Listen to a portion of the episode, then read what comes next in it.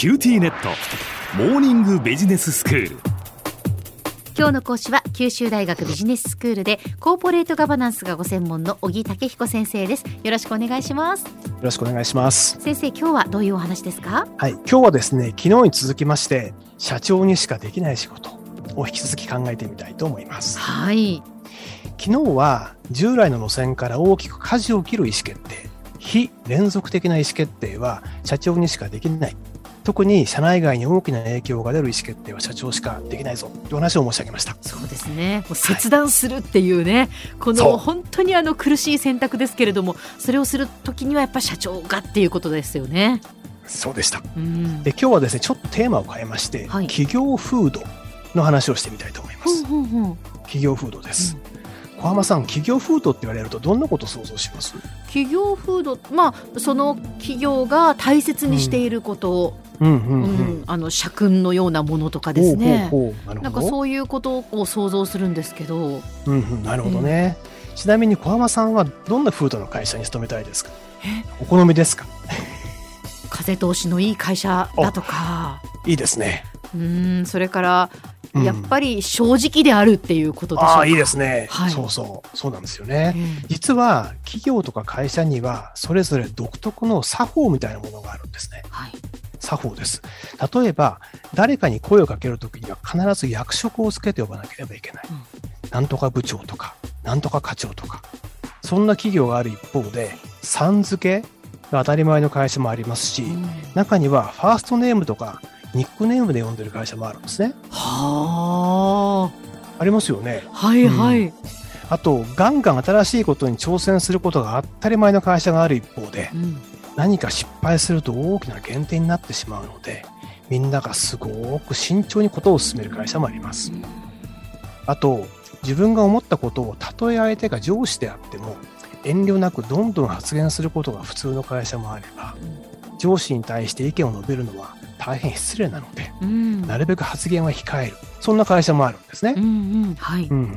もうちょっと例を続けます。例えば部下は上司の指示があってから動くのが当然だという会社もあれば、上司の指示なんてなくたってお客様の意向とかライバルの動向を見て前線に立っている社員が自らどんどん動いていく会社もありますね。はい。うん。このように同じ企業とか会社といってもその作法、それが今日お話ししている風土なんですけどね、うん、それが大きく違うことがわかると思います。そうですね。うん。で、ここからなんですけど、じゃあこの違いは一体どこから来るんだろうかってことなんです。なぜ企業によってこんなに風土が違うのか、うん、作法が違うのかってことなんですね。えー、これは実は人事の評価基準。具体的にはその会社でどんな人が偉くなるのかの基準が違うからに他なりません。なるほど、うん、誰だってやっぱりそのどんな人が偉くなるのか自分も偉くなりたい。じゃあそういう人になろうっていうことになっていくわけですよね。鋭い。その通りなんですね、えー、はい。組織の構成員っていうのはその組織の中でどうやったら自分は生き延びていけるのかを考えるものなんですね。したがって自分がどういう作法をしていればその組織で生き延びていけるのかそれを絶えず考えながら行動するものなんです。えーそれがどんな人が偉くなるのかの基準なんですね。はい、なので具体的に言うと会社に入るじゃないですか。うん、そうすると誰もがこの会社では一体どんな人が偉くなるんだろう。その人はどんな行動をとっているんだろうということを注意深く観察するわけですね。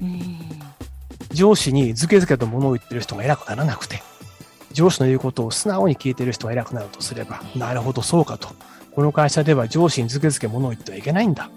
と作法を体得していくことになるわけです。はい、うん、で逆に新しいことにガンガン挑戦する人、うん、仮に失敗がちょっとはあってもそういう人が偉くなっていくのを見ればああこの会社では挑戦することは評価されるんだと思うし、うん、逆に挑戦して失敗した人がずっと冷や飯を食わされているような会社であると、社員はやばいやばいこの会社ではいっぱい失敗すると偉いことになると思うわけですね。そうですね。うん。で、この作法はね、みんなよーく見るわけなんです。で、ここからなんですけど、ええ、社長というのは当たり前ですが、一番偉くなった人じゃないですか。はい。なので、社長がどのような行動をとるのか、これがとてつもなく大きな影響を及ぼすわけですね。うん。うん。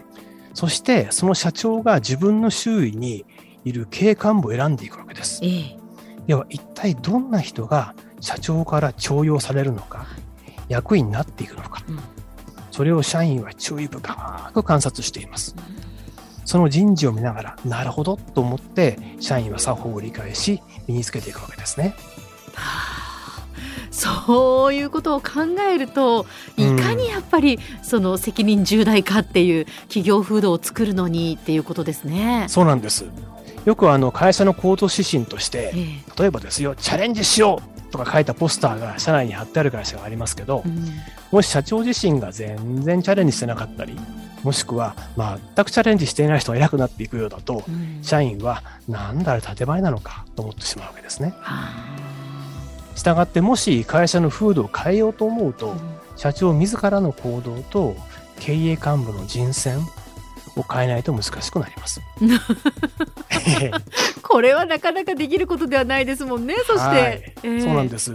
したがっていくら我が社は変わると宣言しても、うん、いくら社内法に変わろうと書いてもですね、えー、社長自身と幹部の人選が変わらない限り、うん、社員の行動は変わらないんですね。うん社員っていうのは言葉ではなくて、実際に偉くなった人の作法を静かに、そして注意深く観察しているからなんです。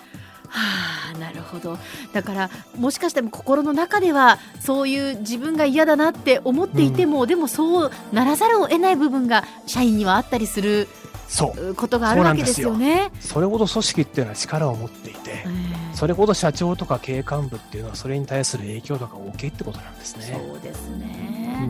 でだんだんだんだんやっぱりその社員のこう雰囲気とか考え方とかがこう似たものになっていくっていうか。そうそうそれでそうやってこう企業の風土っていうのが生まれていくわけですね。そうなんです。空気というのがあるんですね。その企業そのそれが空気を作っていっちゃうんですね、はあ、では先生今日のまとめをお願いします。はい、えー、企業風土は社長が作っています。したがってそれを変えることができるのは社長だけということになるんですね。今日の講師は九州大学ビジネススクールでコーポレートガバナンスがご専門の小木武彦先生でした。どうもありがとうございました。ありがとうございました。さて QT ネットモーニングビジネススクールはブログからポッドキャストでもお聞きいただけます。QT ネットモーニングビジネススクールで検索してください。お相手は小浜もとこでした。